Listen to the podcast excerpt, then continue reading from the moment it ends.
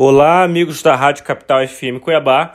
Uma linda semana para todos com um tema importantíssimo que atinge em cheio e causa uma enorme preocupação no setor de exportação do Mato Grosso, que é o ICMS no processo de exportação. Um duelo jurídico com profundas implicações na competitividade do produto brasileiro. Recentemente, uma decisão do ministro Gilmar Mendes há de suspender os julgamentos relacionados à compensação de créditos de ICMS em exportação traz à tona uma discussão de longa data, mas de extrema importância. O ICMS, quando não é devidamente ressarcido, pode aumentar significativamente os custos de produção, prejudicando a competitividade dos produtos brasileiros no cenário global. Um exemplo claro disso é o setor de agronegócio, que responde por uma parcela substancial das exportações brasileiras. Sem essa compensação adequada do ICMS, os produtores de commodities, como soja e milho, por exemplo, é, enfrentam um ônus tributário que pode comprometer a sua margem de lucro e, consequentemente, a competitividade internacional desses produtos, fazendo com que o Brasil exporte menos e a nossa balança comercial não seja superavitária. É, o cerne dessa controvérsia jurídica reside na intersecção entre a Lei Candir e a Constituição Federal. A primeira, que é a Lei Candir, estabelece a compensação do ICMS como forma de manter a competitividade, enquanto a segunda isenta o ICMS apenas nas operações voltadas ao exterior.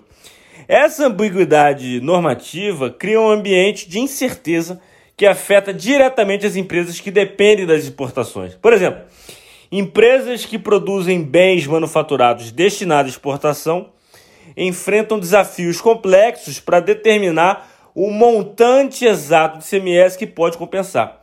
Isso resulta em uma carga tributária imprevisível, o que dificulta o planejamento dos negócios e a tomada de decisões estratégicas ao que toca à exportação. Então, por exemplo, é, digamos que no estado do Mato Grosso uma empresa X queira exportar o produto Y e para isso ela precisa do insumo, de uma matéria-prima M.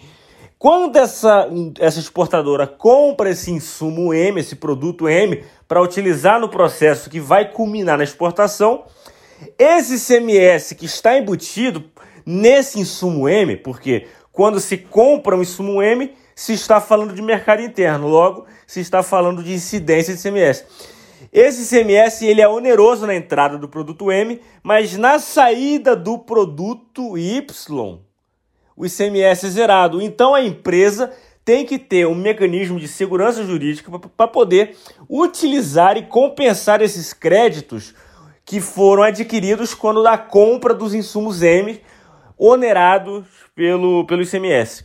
É, porém, muitos estados não fornecem essa segurança jurídica e o contribuinte acaba não conseguindo compensar, tendo que arcar com esse ICMS, afetando o preço dele e, por conseguinte, a balança superavitária de exportação, reduzindo a competitividade do produto brasileiro. Além disso, a compensação do ICMS da entrada do insumo e, a, e, a, e da sua saída isenta, devendo-se devendo os estados criar um sistema de compensação de restituição, é, essa, essa compensação, essa restituição do ICMS, ela é vista como um mecanismo fundamental para evitar a dupla tributação, um fenômeno capaz de distorcer o comércio e desencorajar a participação no mercado global. Ora, imagina aí uma empresa brasileira que exporta seus produtos para vários países. Sem a devida compensação, restituição do ICMS, que ela arcou na entrada e não vai ter como, como desarcar a saída, então ela precisava ter um processo de compensação, de restituição ágil, aqui no estado do Mato Grosso, por exemplo. Se ela não conseguir fazer isso, ela significa, significativamente vai ter uma carga tributária maior do que os seus concorrentes internacionais. Por quê? Porque entre vender um produto para um país é, Z que cujo concorrente não vai ter aquele tributo, ou seja, você vai estar exportando um tributo brasileiro e esse produto brasileiro vai chegar mais caro lá fora. E aí a balança comercial não vai sustentar a, o preço menos competitivo do produto brasileiro. Vai levar a exportações cada vez menores e aí vai é, entrar mais dólar no país do que sair e, ou vice-versa, dependendo do cenário macroeconômico, e aí causa um desbalanço na política monetária, política cambial e no superávit. É, então, assim, é, isso acaba afetando os produtos brasileiros no mercado, no mercado global. É, as decisões judiciais suspensas destacam a necessidade de revisão, de premente revisão, e buscam ainda caracterizar essa atividade de compensação de ICMS.